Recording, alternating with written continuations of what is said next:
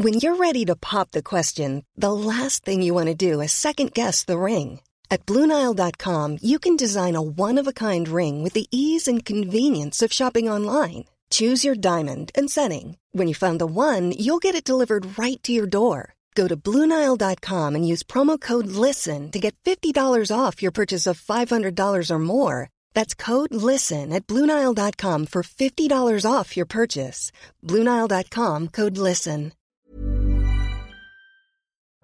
Bonjour à tous et bienvenue ce matin. La Troisième Guerre mondiale aura-t-elle lieu? La menace nucléaire est-elle réelle? 65e jour de guerre entre la Russie et l'Ukraine.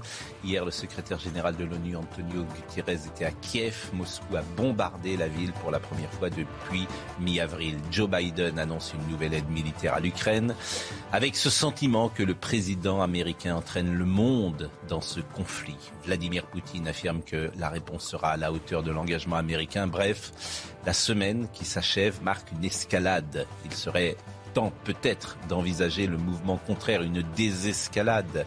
L'Union européenne semble aux abonnés absents. Emmanuel Macron ne dialogue plus avec Vladimir Poutine. Rappelons une évidence, la France n'est pas en guerre avec la Russie, ni la France, ni l'Europe. Analyse d'une semaine de tous les dangers avec Vincent Hervouette ce matin que je salue. Il est 9h.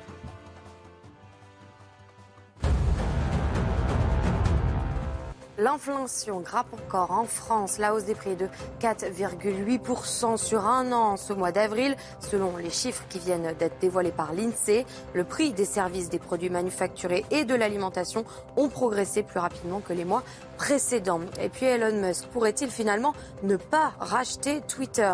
L'offre d'achat de 44 milliards de dollars proposée par l'entrepreneur a bel et bien été acceptée, mais les dernières provocations d'Elon Musk pourraient mettre l'accord en péril. Il s'est moqué publiquement de Twitter et de ses cadres alors que le contrat qui le lie à la plateforme le lui interdit. Enfin, du football, l'Olympique de Marseille, secoué par le Feyenoord à Rotterdam. Les Marseillais payent leurs erreurs défensives. Ils s'inclinent 3 buts à 2 en demi-finale allée de la Ligue Europa Conférence. Georges Fenech, Alexandre Avril, qui est le maire euh, républicain de Salbris, euh, Laurent Geoffrin et Vincent Herouette. On va voir dans une seconde ce qui s'est passé à Kiev. Simplement, je disais, euh, semaine de tous les dangers, escalade. Est-ce que vous validez? Ah Oui, tout à fait. L'escalade, elle est bien réelle.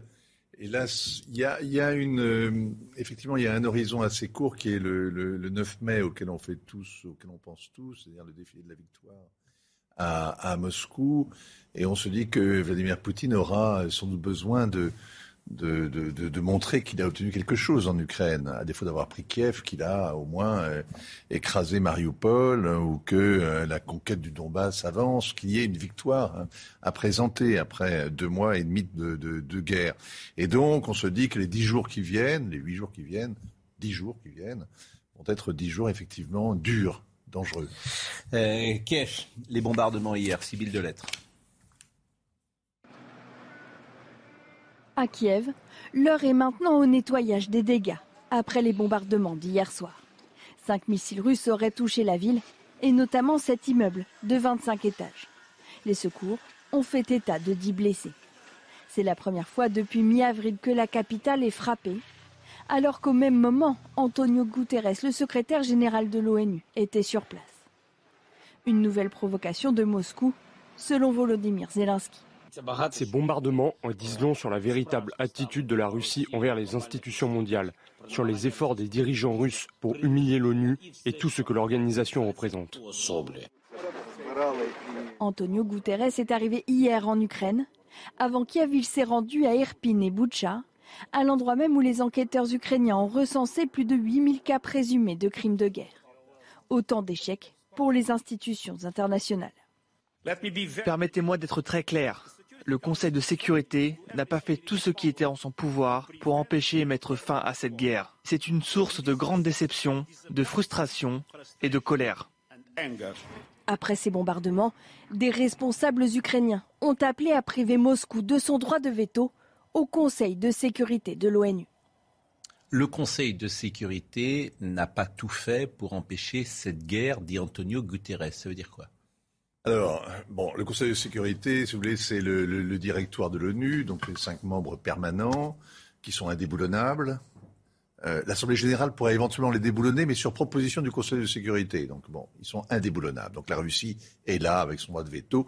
Et tant que la Russie est un des belligérants, évidemment, le Conseil de sécurité ne fera rien, puisque s'il montre le bout de la tête, évidemment, la Russie mettra son veto immédiatement. Le secrétaire général est le fondé de pouvoir, en quelque sorte, de ce Conseil d'administration. Il est le grand chambellan des uns et des autres. Et d'ailleurs, quand Poutine le reçoit à Moscou hier, avant-hier, euh, il, est, euh, il est quasi désinvolte. C'est un fonctionnaire. Hein. Il ne lui parle pas d'égal à égal. Il est au bout de la table à 7 mètres. Hein. et euh, il, est très, il est maltraité. La meilleure preuve, c'est que quand il va à Kiev le lendemain, il, il, y, a deux, il y a deux missiles qui s'écrasent à quelques kilomètres de là. Donc, Qu'est-ce qu'il veut dire qu'aurait pu faire oui, Il est terriblement frustré. Mais en même temps, faut dire les choses entièrement. Ça fait deux mois qu'il est planqué dans son bureau. Il n'a pas fait grand-chose. Il n'a pas dit grand-chose. Hein. Il a été calfeutré, à part recevoir euh, Greta Thunberg et parler euh, euh, de. Donc il sert à rien. Non, il est contraint. Il est, il est effectivement réduit à l'impuissance. Mais, mais, mais, mais, mais, mais, quand même. Il y a beaucoup de, de, de mauvaise foi chez les Ukrainiens, notamment, à le dénoncer parce que, d'abord, les agences de l'ONU, par exemple le Haut Commissariat aux réfugiés, s'occupent à plein temps des réfugiés, des millions d'Ukrainiens qui ont fui leur pays. Donc, toutes sortes d'agences onusiennes s'investissent pour aider l'Ukraine. Et donc, il y a beaucoup d'ingratitude quand même à regarder le premier des fonctionnaires de l'ONU en lui faisant la leçon. La deuxième chose, c'est que quand le président Zelensky s'adresse à l'Assemblée générale et au Conseil de sécurité, il est mais dans une espèce de discours ultra radical où il exige comme un minimum la réforme immédiate du Conseil de sécurité, de l'Assemblée, etc., etc., ce qui est une façon de discréditer l'ONU. voyez? Donc c'est-à-dire que tout le monde, en fait, s'emploie dans cette histoire à mettre l'ONU hors jeu. Euh, le ministre des Affaires étrangères ukrainien hier qui a tweeté la Russie attaque Kiev avec des missiles de croisière juste au moment où le secrétaire général de l'ONU, Antonio Guterres, et le premier ministre bulgare, Kirill Petkov, visitent notre capitale. Par cet acte odieux de barbarie, la Russie démontre une fois de plus son attitude envers l'Ukraine, euh, l'Europe et le monde. On va écouter Joe Biden. Euh, la petite musique qui monte, c'est que Joe Biden nous entraîne dans un conflit mondial que lui-même mais qu'il est responsable d'une certaine manière de l'escalade. les Russes sont un peu responsables. Oui, j'entends ça. Mais c'est pour ça que je vous dis la petite musique qui monte. Et je voulais que vous répondiez à cela. Euh, il va d'abord évoquer la situation des Russes, Joe Biden, hier. C'est des Russes dont il parle. Je crois qu'ils sont coincés, ils sont désespérés, et donc nous devons envoyer des capacités aux Ukrainiens pour repousser davantage les forces russes. Euh, ils sont en train de dire que c'est l'ensemble des États-Unis et de l'OTAN qui les combattent. Ce n'est pas le cas. C'est une manière de trouver un prétexte pour excuser leurs échecs. Je crois qu'on ne peut, pas se permettre de brandir à n'importe quel moment la menace d'armes nucléaires. Ce n'est pas responsable. J'entends, l'Amérique veut non seulement humilier la Russie, mais faire quasiment disparaître la Russie pour retrouver euh, sa suprématie. La Russie. Euh, sur, euh, Joe Biden. Disparaître euh, la Russie. C'est pour ça que je dis j'entends. que les envahisseurs retournent chez eux. Non mais j'entends que ça va au-delà, c'est ce que j'entends. Et c'est ce qui m'intéresse, que pour, dans un but de retrouver la suprématie mondiale. Ils veulent limer les dents, et ils l'ont dit de manière claire, et nette, ils veulent limer, limer les crocs de l'ours russe. Euh, le secrétaire à la Défense, Lloyd Austin, l'a dit ah, mais absolument de manière euh, claire. Euh, on veut euh, affaiblir la Russie pour qu'elle n'ait plus les moyens de refaire ce genre de choses. Donc c'est frontal, c'est vrai. Et il y a deux jours, il y a deux jours, il y a une histoire extraordinaire. Il y a deux jours, on a, il y a eu les funérailles nationales de Madeleine Albright, ancienne secrétaire d'État. Et Joe Biden a présidé la cérémonie qui était retransmise à la télévision, etc. Et il a dit, elle a changé l'histoire, elle a sauvé l'OTAN. Alors à quoi il faisait allusion? Ben, Il faisait allusion en 80, après la chute du mur, le pacte de Varsovie s'est dissous. L'OTAN est resté. C'était une bureaucratie militaire qui n'avait jamais tiré un coup de feu, qui, était, euh, qui vivait une énorme bureaucratie militaire. Et puis il y a eu la guerre en Serbie, la guerre du Kosovo. Et là, l'OTAN, au mépris de sa charte, sans aucun euh, mandat du Conseil de sécurité, l'OTAN est partie en guerre. Et là, l'OTAN a soudain trouvé une sorte de raison d'être. On a combattu, l'OTAN a combattu les Serbes, mmh. qui étaient les alliés des Russes. Et c'est donc imposé. Ça, c'était le premier acte. Mmh. L'OTAN est enfin devenu un outil à la main des Américains, le principal outil des Américains en Europe. Et là, m'intéresse, c'est la position américaine. Vous voyez, ce qui ben m'intéresse, c'est l'Amérique aujourd'hui. Là, on vit et la responsabilité de l'Amérique et euh, est-ce que l'Amérique joue avec le feu C'est ça qui m'intéresse. L'OTAN, c'est la revanche. L'Ukraine, c'est la revanche du Kosovo d'une certaine manière. Et d'une certaine manière, les Russes voulaient à leur tour changer les frontières. Ils tombent sur un bec. Et on vit le dénouement de cette crise parce que finalement, il n'y a jamais eu de procès du communisme. Il n'y a jamais eu. Hein? Oui, non, mais c'est une histoire qui, hmm. qui, se termine là. Oui, vous répondez pas euh, tout à fait à. Est-ce que c'est l'escalade? Oui. Est-ce que c'est la Troisième Guerre mondiale? Oui. Elle a commencé parce que tout le monde est-ce que le jeu, est-ce que le jeu de l'Amérique est dangereux? C'est ça la question. Elle est dangereuse, évidemment. Ouais. Laurent Geoffrin. Il faudrait quand même pas renverser les rôles. Oui.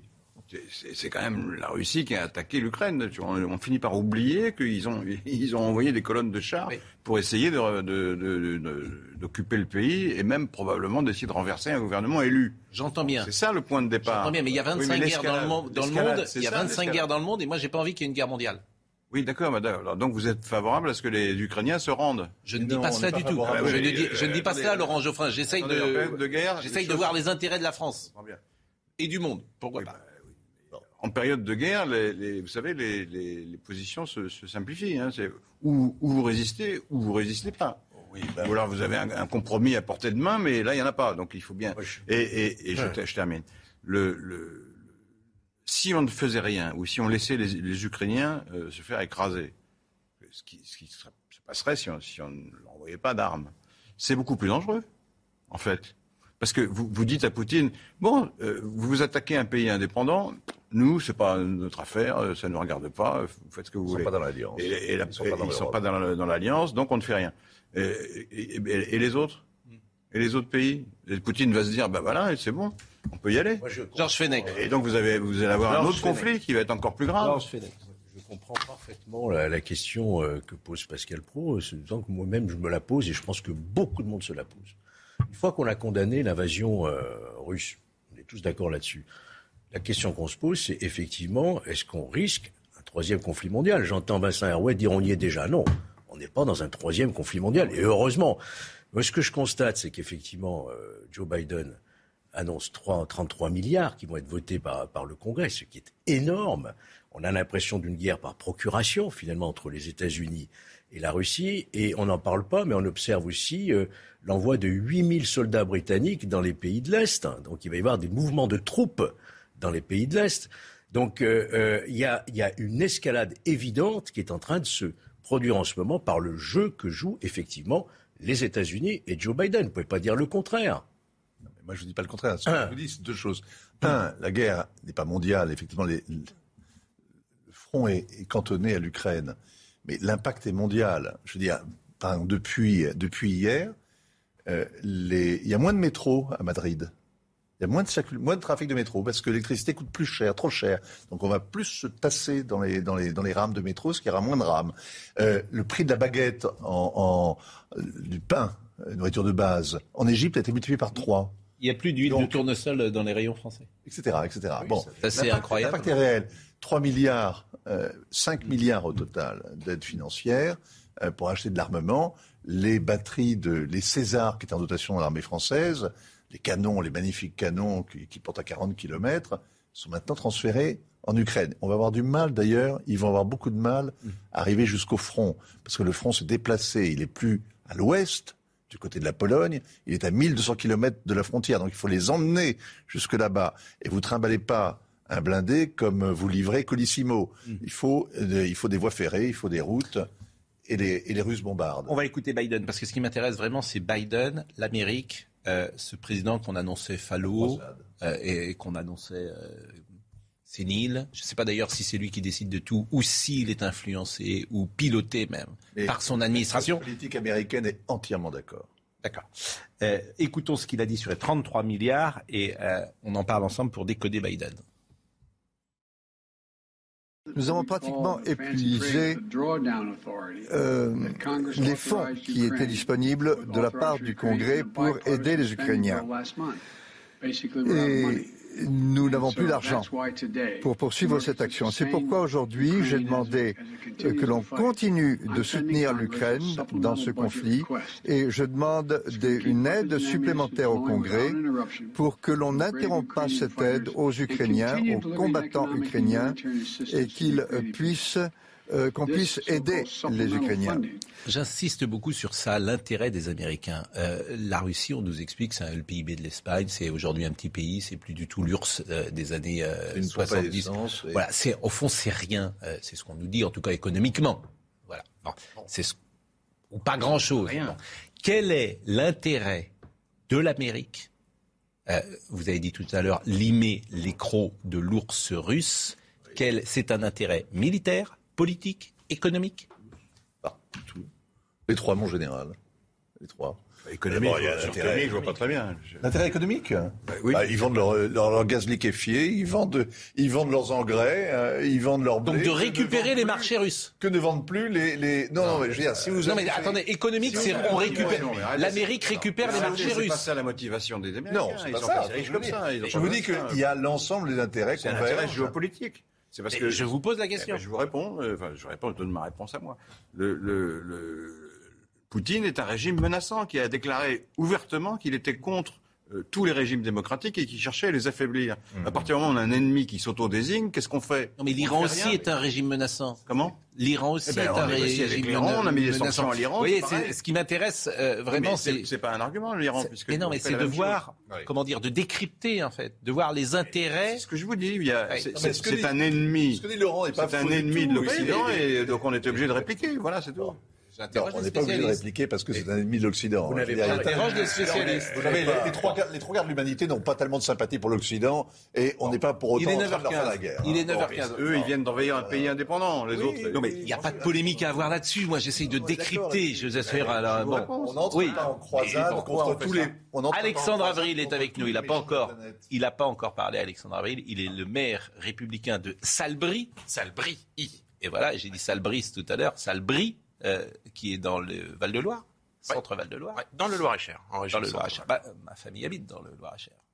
Non, c'est une chanson célèbre. En revanche, Audrey Berthaud, euh, 9h15. La direction du Parti socialiste souscrit aux propositions du programme de la France insoumise en vue d'un accord aux législatives des 12 et 19 juin prochains. Les négociations entre le PS et la France insoumise viennent de connaître une avancée majeure. Et puis la hausse des prix de l'immobilier n'est pas près de s'arrêter. C'est ce que montrent les derniers chiffres du Conseil supérieur du notariat. Regardez les projections pour fin mai. Les maisons vont augmenter davantage que les appartements, avec presque plus 10% contre 4%. Dans leur note de conjoncture, les notaires de France parlent de pénurie de biens, ce qui tire les prix vers le haut. Enfin, à Pékin, la campagne de dépistage massif se poursuit. Le but est d'éviter un confinement strict, similaire à celui de Shanghai. Les autorités ont également annoncé la fermeture de certains lieux publics dans la capitale chinoise. Euh, Laurent Geoffrin, on en parlera tout à l'heure, le PS souscrit à la France insoumise, prête à tout pour aller à la gamelle. Moi, je ne suis pas d'accord avec ça. Oui, je suis d'accord avec vous, mais là, les vierges effarouchées, euh, je ne vais pas les entendre ces prochaines heures. Il n'y aura pas de une demain à Libération pour dire la menace de la France insoumise, de l'extrême gauche. Il n'y aura pas le tam-tam médiatique qui s'est mis en route pendant 15 jours entre les deux tours pour parler. C'est pas la même chose. ah non, ah, c'est pas la même chose. Sur le même plan. Vous avez raison, je pense que c'est pire. Oui, mais c'est votre avis, mais c'est pas le mien. je pense que c'est pire, mais c'est ainsi. Mais en tout cas, le PS va à la gamelle. Ce grand parti. Mais on en parlera tout à l'heure. On peut revenir dessus. C'est ce qu'on disait quand le, quand le PS s'était allié au Parti communiste. On disait la même chose. la droite disait la même chose. Hum. Mais la grande différence, c'est qu'à l'époque, le, Parti socialiste avait une entité forte et était devenu plus fort que le PC. Donc mais c'est vrai que l'alliance PC était. Oui, mais vous, arrêtez. vous avez raison, mais c'est vrai qu'elle était étrange de, s'allier avec un, un, parti communiste qui a oui, mais c'était aux conditions. Qui fait 50 millions de morts. C'est vrai que ça pouvait déjà être. C'était aux conditions du PS, c'est ça la différence. Bien sûr. Mais c'est vrai que c'était déjà étonnant dans les années 70. voilà, vous faites bien de le rappeler. Bon, l'Amérique. Euh, on va écouter le président Zelensky sur euh, crime contre l'humanité et à quoi sert l'ONU? Bon, vous nous avez répondu tout à l'heure, ça sert à rien, bien évidemment. Le président Zelensky. Non, il n'a pas dit rien. Il est aussi important de faciliter l'établissement d'un tribunal international pour traiter des crimes russes. C'est une issue que nous avons évoquée aujourd'hui avec le secrétaire général de l'ONU. La mission de l'ONU continue à enregistrer tous les crimes commis par la Fédération de Russie et son armée. La vérité, c'est que l'invasion russe de l'Ukraine a abouti sur de nombreux crimes contre les civils et les villes. Des crimes qu'on n'avait plus vus en Europe depuis la fin de la Seconde Guerre mondiale. Drôle que Zelensky fasse euh, référence à la Seconde Guerre mondiale, qui est l'obsession permanente de, Vladimir Poutine. Non, effectivement, il y a une façon d'invalider, si vous voulez, le rôle que pourrait jouer éventuellement l'ONU, et on attend que les Chinois se réveillent et tentent une médiation, ou que la Turquie, avec euh, euh, le président Erdogan, qui est d'un opportunisme absolu, qui donne une leçon de, cynisme à la terre entière ces jours-ci, il a téléphoné hier.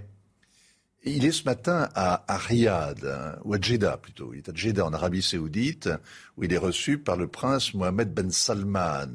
Vous savez, le dauphin. Il n'a pas amené la. Hein.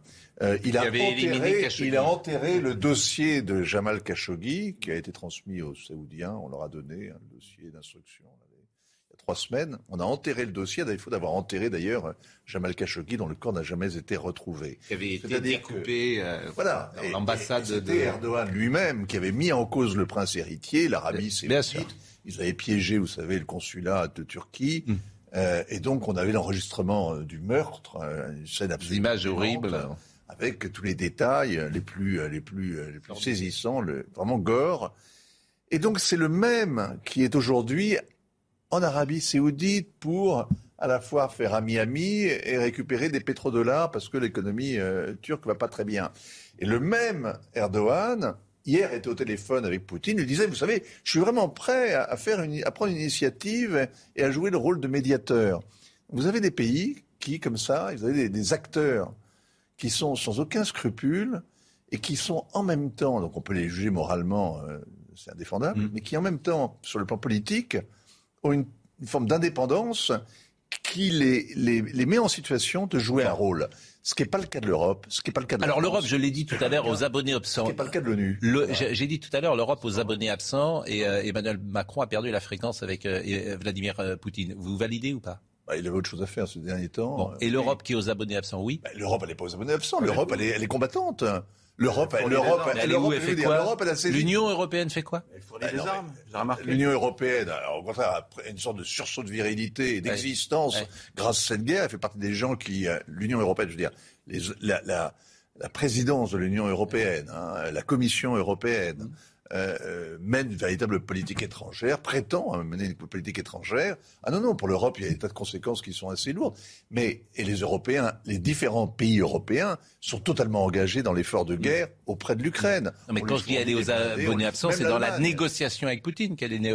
C'est ça que je veux dire. On est invalidé parce que les, pour l'instant, ils font la guerre. Les Russes considèrent, grosso modo, qu'on est des otaniens c'est-à-dire qu'on est totalement soumis finalement aux Américains et qu'on on le sera de plus en plus.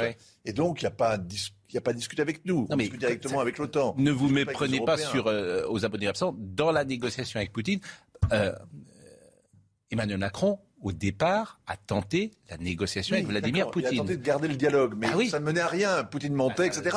Et de toute façon, c'est ça que je veux dire en disant que l'Union européenne n'est pas présente dans ce dialogue-là. Mais vous ne pouvez pas être un belligérant en réalité, de facto, mm. et donc être dans la ligne des Américains et prétendre jouer un rôle d'intermédiaire. Donc, s'il y en a un qui peut jouer un rôle d'intermédiaire, ce sera le Turc, ce sera le Chinois, ce sera n'importe qui livre pendant des armes, des drones euh, d'ailleurs aux, Ukrainiens, mais ce ne sera pas, ce sera pas l'Europe. Hein.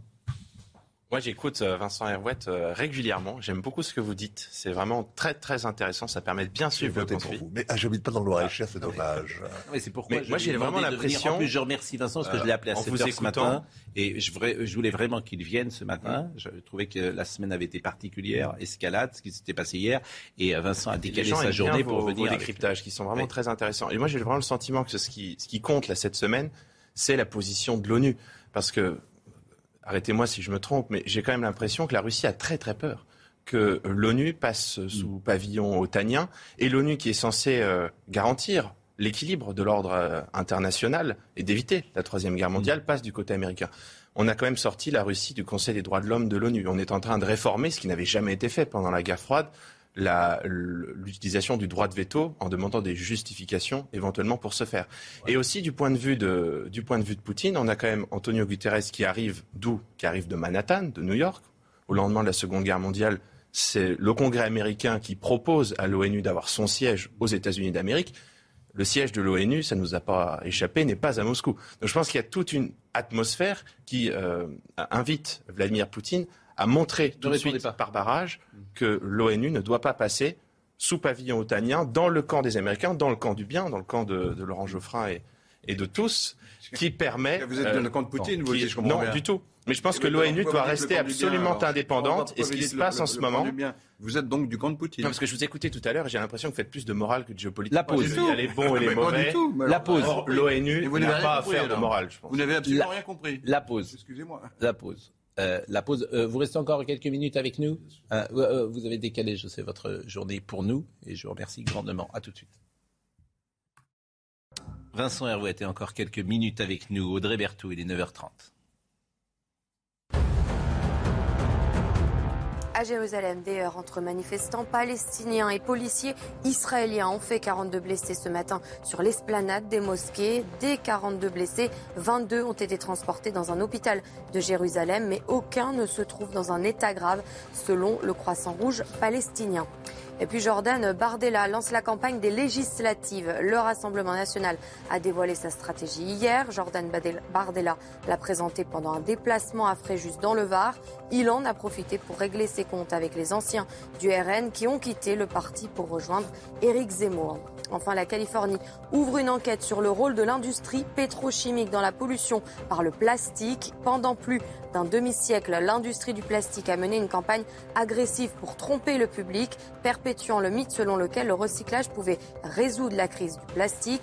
La vérité est la suivante, l'écrasante majorité du plastique ne peut pas être recyclé. C'est ce qu'a déclaré le procureur général de Californie. Semaine de tous les dangers, on va essayer de se projeter. L'autre jour, je vous ai posé une question, euh, combien de temps ça va euh, combien de temps ça va durer Vous m'avez dit 10 ans. Mais je voudrais qu'on voit d'abord le sujet euh, d'Antonio Guterres, toujours à Boucha hier. Il est venu voir de ses propres yeux l'atrocité des violences. Le secrétaire général de l'ONU, Antonio Guterres, était sur les lieux des exactions russes en banlieue de Kiev, première ville visitée, Borodianka. Quand j'ai vu ces bâtiments détruits, j'ai imaginé ma famille dans l'une de ces maisons. La guerre est une absurdité au XXIe siècle. À quelques kilomètres de là, la visite s'est poursuivie à Boucha, ville où des dizaines de cadavres ont été découverts dans les rues le 2 avril dernier. Une mission de l'ONU y a déjà documenté le meurtre de 50 civils. Sur place, Antonio Guterres a lancé un appel à la Russie. Quand nous regardons cet horrible lieu, ça me montre l'importance de faire une investigation en longueur et de rendre les gens responsables de leurs actes. J'appelle donc la Russie à accepter de coopérer avec la Cour pénale internationale.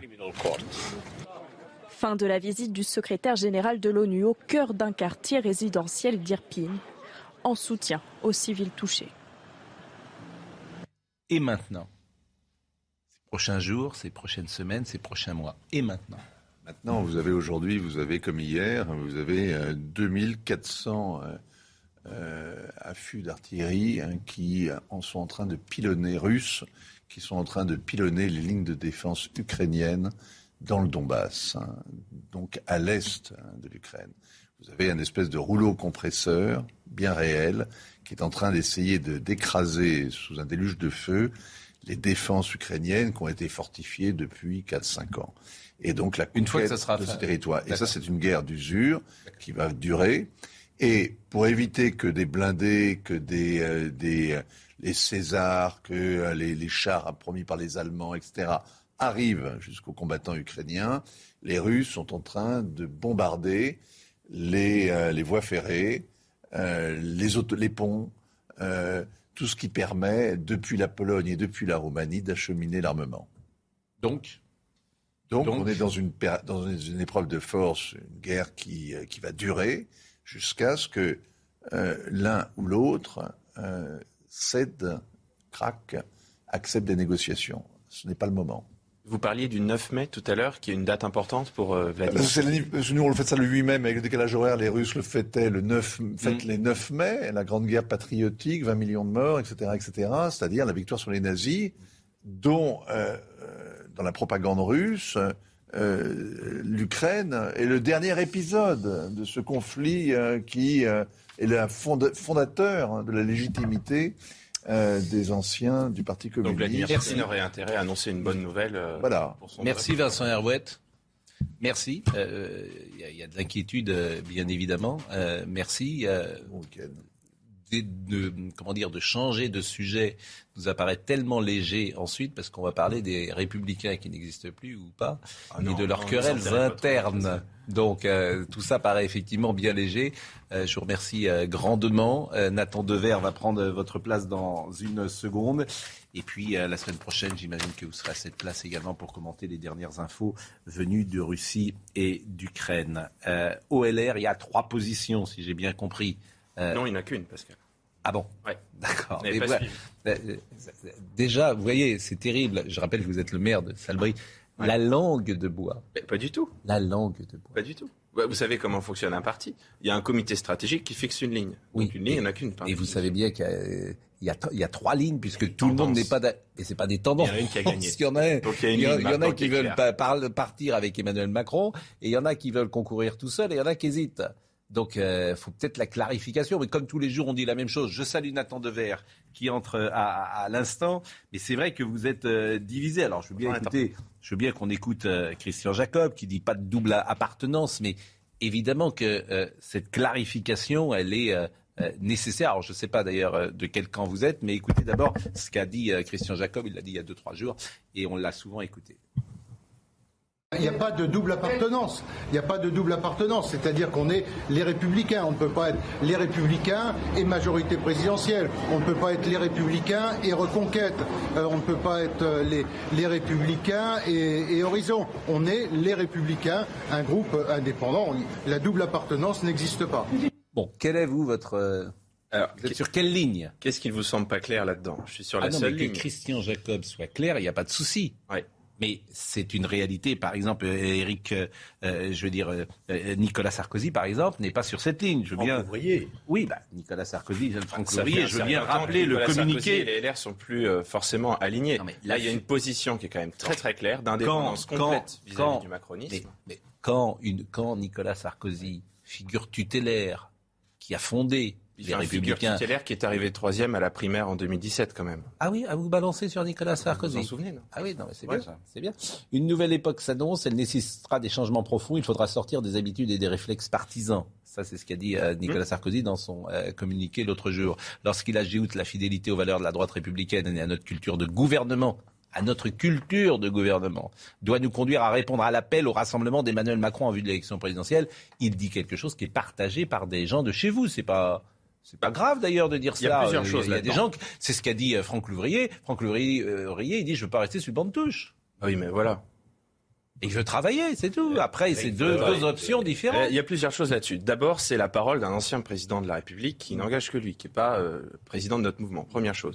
Deuxième Et vous, chose, vous êtes sur quelle ligne il est, il est quand même désaligné avec les sympathisants et les militants des Républicains depuis la primaire de 2017. Et troisième chose, enfin, je pense qu'il y a, de- du point de vue d'un certain nombre de cadres des Républicains, une envie de revenir au gouvernement. Parce que moi, depuis que je suis né, la droite a toujours été au gouvernement, que ce soit sous Chirac, Mm. sous Sarkozy. Ça fait dix ans qu'ils n'y sont plus. Donc je comprends la lassitude d'un certain nombre de cadres qui ont envie de revenir en responsabilité. Mais à ce moment-là, Chacun a le droit de ses opinions, mais il y a un parti pour ça, ça s'appelle La République En Marche, et pas Les Républicains, qui est un parti d'opposition. Donc, effectivement, euh, votre ligne est claire. Bah, C'est la ligne de Laurent Wauquiez, de Julien Aubert, de Bellamy, de Retailleau, de de, David Ciotti. Lisnard. Mais moi, je pense que vous Ouais. auriez intérêt à vous retrouver entre vous et à créer un grand parti libéral et conservateur. Parce qu'il y a de l'espace pour ce grand parti libéral et conservateur. Je ne sais pas comment il faut l'appeler. Je ne sais pas s'il faut l'appeler les Républicains ou changer de nom. Mais il y a de l'espace. C'est la ligne Fillon. Libéral et conservateur. Absolument. Et ça, les cet Républicains. espace-là n'est pas euh, Et occupé. Si on avait été plus clair, on l'avait mieux occupé, il n'y aurait pas eu reconquête, et ni le vote utile. sur- je suis content de vous l'entendre dire. Ça fait juste 15 ans que les gens, ou 10 ans que les gens de droite vous disent cela.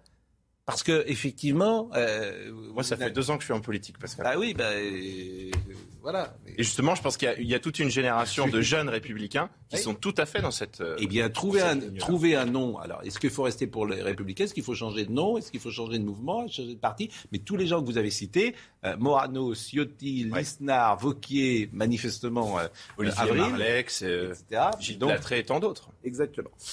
Bon, euh, pas grand-chose à dire des Républicains. En revanche, comme vous êtes le maire d'une ville, ce qui m'intéressait, euh, c'est ce qui se passe dans les villes aujourd'hui et ce problème de sécurité. On a deux sujets à vous montrer. Ce qui s'est passé, par exemple, dans le quartier du Clotoro à Nantes, où une fusillade a éclaté ce mercredi vers 16h30. Mais en fait, tu as l'impression que c'est tous les jours qu'il se passe des choses dans les quartiers, euh, tous les jours, avec tirs de mortier, etc. Et que là encore, la réponse n'est pas toujours au rendez-vous. Et je voulais votre avis de maire euh, là-dessus. On va voir le sujet de Michael Chailloux. Deux soirs de suite, les coups de feu ont retenti dans le quartier. Un individu est même aperçu avec un fusil mitrailleur s'enfuyant vers la ligne de tramway. T'as pas entendu quatre tirs C'est des petits règlements de compte entre quartiers, moi. Et pourtant, il y a c'est des deux. trucs de jalousie ou il y a quelqu'un qui vient d'un autre quartier qui a fait, qui a fait Des un- une embrouille, qui avait une embrouille là-bas et puis qui savent qu'il est ici, puis ils viennent, euh, tu vois. Enfin, je pense que c'est ça. Des tirs ont eu lieu également en plein jour, au pied des immeubles du Clos Taureau, à l'entrée de la ville de Nantes. La police patrouille régulièrement au cours d'opérations de sécurisation de quartiers. Les CRS se garent même devant le point de deal, mais rien n'y fait. Il y a 42 ans je suis là, donc euh, euh, ça s'est dégradé, quoi. Parce que nous, on a, eu nos enfants qui ont grandi ici. Bon, euh, on voyait d'autres jeunes, quand ils faisaient une bêtise, on leur disait, mais non, non, non, c'est, ça ne se fait pas. Ils nous écoutaient. Il y avait un respect. Maintenant, c'est fini. Il n'y a plus de respect. Ils nous écoutent plus, ils nous envoient promener. Voilà. Ils nous envoient promener, ils sont- ils s'en foutent complètement. Des rivalités entre bandes de quartiers sur fond de trafic de drogue seraient à l'origine des tirs nocturnes. Des coups de feu qui ont fait deux blessés. Alexandre Avril est avec nous ce matin. Vous êtes maire républicain de Salbris. Le policier euh, qui a euh, tiré sur euh, une voiture euh, dimanche au Pont-Neuf, c'est une affaire de deal. Euh, ça, euh, c'est une affaire de deal. Des affaires de deal en France, il y en a des milliers. C'est la mère de toutes les batailles, avait dit Gérald Darmanin. Qu'est-ce qu'il faut faire? Parce que j'ai l'impression que dans dix ans, dans dix ans, on aura les mêmes conversations. Pourquoi? Parce qu'on ne prend pas de mesures sans doute radicales. Absolument. Et qu'est-ce qu'ils ont fait en fait? Là, il y a eu une élection présidentielle où il y avait des propositions sur la table. Dans l'affaire du Pont-Neuf que vous citez à l'instant, on parle de plateforme commune de la droite. Je vous rappelle que Marine Le Pen, Éric Zemmour, Nicolas Dupont-Aignan et Valérie Pécresse avaient dans leur programme l'inscription de la présomption de légitime défense pour les policiers, qui est une bonne mesure parce que ça permettrait de renverser la charge. On en parlera tout à l'heure du Pont-Neuf. Et Mais ça, moi, ce qui m'intéresse, c'est la drogue. Qu'est-ce qu'on fait? Pour l'instant, rien n'est fait. Moi, je sais que. Mais qu'est-ce que vous proposez? Les- Qu'est-ce qu'il faut faire? Et Georges Vous m'avez interrogé en tant que maire. participer à ce- les maires sont les premiers vais dire ce que je à savoir dans leur ville ce qui se passe. Moi, je sais, j'ai une petite ville de 5000 habitants, je sais très bien qu'il y a un peu de trafic de drogue, je sais où sont les points. Ça, ce sont des choses qui sont à la connaissance des élus locaux. Mais derrière, quelle Même est la dans une ville réponse de 5000 l'État habitants, comme la vôtre, qui est une ville. Ah oui, euh, moi, je suis sur l'autoroute, donc c'est des- ce sont des points Vous de êtes sur passage. l'autoroute? On est à deux heures de Paris, donc ce sont des points de passage. Il y en a partout, en fait, c'est la France. Le, ça émaille sur tout le territoire. Donc c'est à l'État vraiment de, de donner des c'est- réponses. Et que se passe-t-il, à part les incantations de M. Darmanin? Enfin, Vous allez me dire, peut-être Ouais, que vous en savez écoutez, plus. moi, je- je- la lutte contre la drogue, euh, c'est pas un phénomène nouveau. Euh, par contre, il a pris une ampleur considérable et il est à la source de toutes sortes de délinquances. Nous sommes d'accord. Le constat, il est fait. Merci. Maintenant, est-ce qu'on passe à la vitesse supérieure ou pas? C'est toute la question qui se pose. Passer à la vitesse supérieure, il y a déjà plusieurs angles d'attaque. Notamment, il faut euh, euh, s'attaquer à l'importation des produits stupéfiants. véritablement avoir des accords bilatéraux avec le Maroc et d'autres pays pour empêcher la drogue d'arriver chez nous, premièrement. Et deuxièmement, il faut, euh, sur le plan intérieur, qu'on se dote des vrais moyens. Moi, je, Mm. Je milite depuis un certain temps pour qu'il y ait, sur le modèle du parquet national financier, qu'il y ait un parquet national anti-drogue qui Non, mais euh, j'entends ce que vous dites, mais est-ce qu'est-ce que que, vous ce de Ben, plus vous pourriez dire, par exemple, qu'il faut dissuader et les consommateurs et les vendeurs, et que si on commence à dissuader les Mais consommateurs et les vendeurs, c'est en les sanctionnant fortement et les uns et les autres. Les consommateurs, ce sont des, euh, des gens qui, sont, qui, qui relèvent de soins. Je parle des addicts, hein, ceux qui sont véritablement intoxiqués. Ils relèvent d'une politique de soins. Or, la politique de soins, elle n'existe pas vraiment dans notre pays. On manque de moyens. Il faut donc retirer ces consommateurs, effectivement, de leur addiction. Il faut taper le portefeuille. Qu'est-ce que vous voulez Pascal a que je vous raison, dise parce de que c'est plus toute une économie Ah, parallèle. je- qu'il faut- ouais. je, je- je découvre, je découvre euh, des jeunes gens, parce que je suis d'une autre génération, qui euh, fument dans des proportions du cannabis, comme évidemment il y a 30 ans dans ma génération, les jeunes ne fumaient pas. C'est phénoménal ce qui se passe dans ce Alors, pays peut-être que de Laurent ce Geoffrin point de va vue. nous dire qu'il faut de ce point de vue. ou- non, ou non, légaliser de ce point de vue. le- Donc il y a deux solutions. Où tu dis, où tu dis, où tu ce dis, où tu dis, c'est pas grave. Où tu dis, c'est pas grave. Tout le monde fume Non, je le pense c'est un renoncement. Où tu commences à rentrer dans la moulure de ceux qui fument, déjà.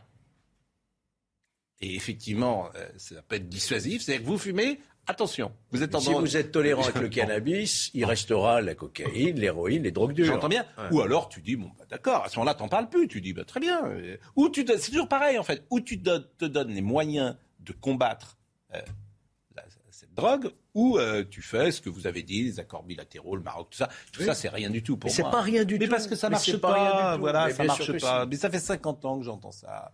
Parce qu'on Je- ne donne je- pas les moyens. Pardonnez-moi de vous le dire, je, je vous l'ai dit. Vous voulez, la drogue, vous voulez qu'on l'arrête en France On l'arrête en 24 heures. Les États-Unis l'ont fait. simple. Les États-Unis Ceux qui fait. vendent, vous les mettez. euh, Les. États-Unis sont allés en Colombie pour euh, dissuader les paysans de produire de la marijuana et de produire d'autres euh, agricultures. Ils l'ont fait. 9h45, hélas. Bah, pas hélas d'ailleurs. Euh, heureusement. Audrey Berthe.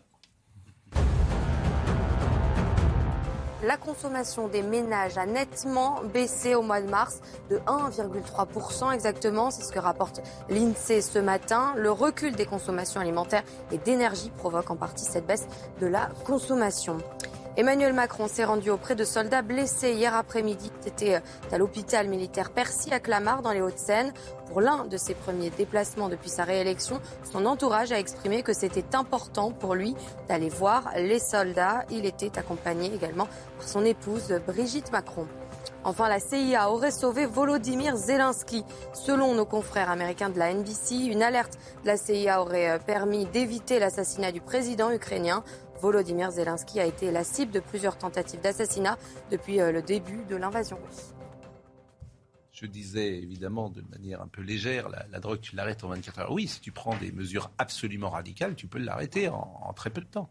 Oui, il faut, me semble-t-il, commencer par voir euh, l'excellente série documentaire faite par la comédienne Marie Saint-Filtre, publiée hier soir, sur la drogue dans certains quartiers, notamment les quartiers nord de Marseille, où elle, elle montre, elle, elle- elle s'est infiltrée, je crois, en caméra cachée dans ces quartiers-là, avec des dealers, etc.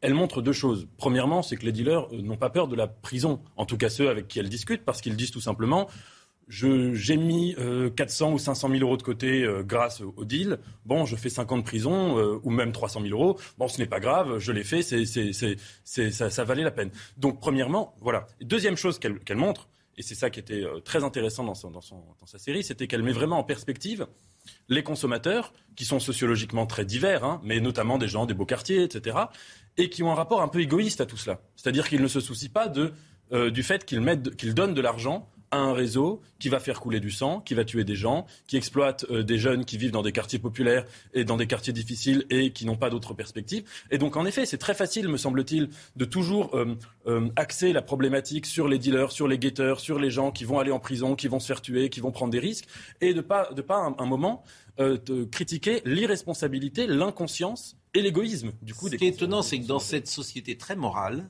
avec des gens qui donnent des leçons de morale en permanence, on nous a donné des leçons de morale sur le vaccin. Vous vous-même souvent. hein. le moraliste en chef, vous savez bien. Ah oui. Euh, L'histoire du vaccin, par exemple. morale, On nous donnait des leçons de morale qu'il fallait se faire vacciner pour protéger les autres. Bon. Les consommateurs de drogue, il va quand même falloir en parler un jour. Pour les raisons que. ah, mais bien sûr, oui, mais je suis entièrement d'accord. Mais oui, mais alors qu'est-ce qu'on fait? Ça vous la coupe? Ah ben non, ça ne la coupe pas, comme vous dites. Moi, je sais. Mais qu'est-ce qu'on fait? Moi, je considère que les gens qui... qui... Je, effectivement, il y, a, il y, a, beaucoup de Très gens... intelligent ce qu'a dit Nathan Dever. Il y a beaucoup de gens qui vont dans les rayons des supermarchés pour trouver la traçabilité des produits, n'est-ce pas Qui regardent si ça vient bien de, de méthodes agricoles acceptables ou ça, si ça n'a pas été fait par des gens exploités, etc., etc. Et alors sur le hashish ou sur le cannabis, ça disparaît. On se soucie pas du tout de savoir comment ça vient, de qui le fait, etc. On s'en fout. Et on dit, bah, moi je suis libre, donc je consomme. Et, et, et ça vient d'où? C'est ce que dit Nathan. Ça, ça vient de la torture, ça vient du règlement de compte, ça vient des exécutions sommaires, ça vient des balles perdues qui vont tuer des, des gamins euh, qui n'ont rien à voir avec le, le, trafic de drogue, etc., etc. Ça coûte une fortune en, en, moyens policiers et ça met en coupe réglée des quartiers entiers. Mais alors les consommateurs disent, ben, c'est pas grave. Exactement. Et donc, et donc, alors, alors, donc je trouve qu'il y a un problème. Qu'est-ce qu'on fait? Alors, alors, alors, ensuite, ah oui. bravo. Sur le qu'est-ce qu'on fait? Oui. Il n'y a, a, a, que deux solutions. Ou bien on, on, renforce considérablement les moyens de lutte contre les trafiquants, mmh. petits et grands, si possible d'abord les grands, parce que quand même c'est eux qui organisent tout, et où on, on, on étudie sans préjugés et sans idéologie l'expérience des pays qui ont euh, légalisé voilà, on y le cannabis. oui, mais, vous, oui, mais ça, ça, vous fait rire. Oui, non, mais parce que ça ne réglera pas. Mais vrai que le dans Canada, ces, le dans ces pays, ça a échoué. Le, le Canada est composé d'imbéciles. Les cinq États américains qui l'ont fait, ce sont des crétins. Ça, ça non, mais non, je veux dire, ça a échoué. C'est des petits qui ont échoué. Vous avez regardé le résultat Personne de crétin, je dis que ça a échoué. En Suisse, ça a échoué. Donc on aura les mêmes discussions l'année prochaine. Oui, mais parce que la question va se reposer. Il faut traiter le problème sur Non, parce que avec le système actuel, on a on a un appareil répressif qui est déjà assez considérable. Il y a beaucoup de policiers. Qui non, les consommateurs, on les laisse tranquilles. Oui, ouais. non, mais pour lutter contre les trafiquants. Non, or, les trafiquants, or, les consommateurs, or, on les laisse tranquilles. Non, les laisse or, tranquilles. or, on est le, le, en matière de consommation le premier pays d'Europe. C'est interdit. Les policiers courent après les dealers, etc. Et on est le premier pays consommateur d'Europe. C'est quand même. Il y a une procédure ça devrait qui vous existe. faire réfléchir. Mais c'est mais... Il y a une procédure on est le premier On l'applique pas. L'injonction de soins, ça existe. Moi, je l'ai pratiqué. J'étais spécialisé dans ces domaines-là à l'époque. L'injonction de soins, contrôle judiciaire, injonction de soins. On évite l'incarcération, on évite tout ça, ça sert à rien pour les consommateurs dealers et injonction de soins. Sauf qu'on n'a pas les moyens, effectivement. Bon, surtout, on n'a pas les, les places il faut les ruiner. on n'a pas. Il faut les ruiner parce que le trafic mais... de drogue, avant d'être un vice ou avant ouais. d'être un crime, c'est d'abord une économie. Autre chose que je voulais vous proposer au maire que vous êtes, euh, c'est des tirs de mortier dans les quartiers de la Goutte d'Or à Paris. C'était ces sujets-là et ces sujets sur la sécurité. Et c'est pourquoi il y a de l'espace, me semble-t-il, puisque c'est souvent un angle mort, disons-le, chez Emmanuel Macron, ces sujets de sécurité, d'immigration, de... et, et, et, que euh, grand parti de droite que vous imaginez, libéral et conservateur, a peut-être des solutions différentes à mettre en place. Mais voyez ce qui s'est passé dans le nord de Paris. Le nombre d'incidents qui impliquent des tirs de mortier d'artifice continue d'augmenter. Alors évidemment, il n'y a pas des tirs de mortier dans les beaux quartiers. Donc c'est à la goutte d'or. C'est toujours pareil. C'est tous ces arrondissements sont délaissés. Les gens, euh, je veux dire, c'est la double peine. Les gens qui vivent là-dedans parce que personne ne veut maintenant plus y aller. Donc misère, immigration, euh, euh, insécurité, tout non, ça. Je me souviens plus qui a dissous la police de proximité. Je, ça, ça m'échappe. J'ai oublié. Je peux dire au sur ce plateau. Ce n'est pas. Ce n'est pas. Ce n'est pas le sujet. Euh, si c'est le sujet. Mais non, c'est pas le sujet. C'est quoi la police? C'est une police de quartier qui va dans les quartiers. Bon. Qui en tout cas, voyez le sujet de la goutte d'or parce que il y a 10 ans de cela. Voilà. Ah oui, bah, oui. il y a 10 ans, mais ça n'a pas été rétabli depuis. Voyez le sujet sur la goutte d'or parce que c'était intéressant de le voir. Ce véhicule de police est obligé de reculer face aux tirs de mortier d'artifice. Dans la nuit de lundi à mardi, dans le quartier de la Goutte d'Or à Paris, des affrontements ont opposé une bande de jeunes aux forces de l'ordre. On a entendu un bruit, les gens qui criaient. On voyait que les gens, ils étaient en train de, de courir et de crier. Moi, j'ai vu les couleurs, plein de couleurs de, de, de feu. Et, et ça fait peur, bien sûr que ça fait peur. Les fusées, tirées dans toutes les directions, viennent même ricocher sur les fenêtres des appartements. Dans le quartier, ce genre de scène se multiplie selon les habitants. Les groupes de trafiquants sont de plus en plus nombreux et créent un sentiment d'insécurité pour les riverains. Je travaille, je rentre le soir, et ben, j'ai peur, je me retourne, je suis tout le temps en train de me retourner pour savoir s'il n'y a pas quelqu'un derrière. Ils sont agressifs avec vous. Si vous leur donnez pas d'argent, ils n'ont pas peur. Ils sont, ils sont, là, ça y est. Ils ont, ils ont, J'ai l'impression qu'ils ont pris le pouvoir. Lundi soir, aucun blessé n'était à déplorer. Trois jeunes identifiés par les caméras de vidéosurveillance ont été interpellés et placés en garde à vue.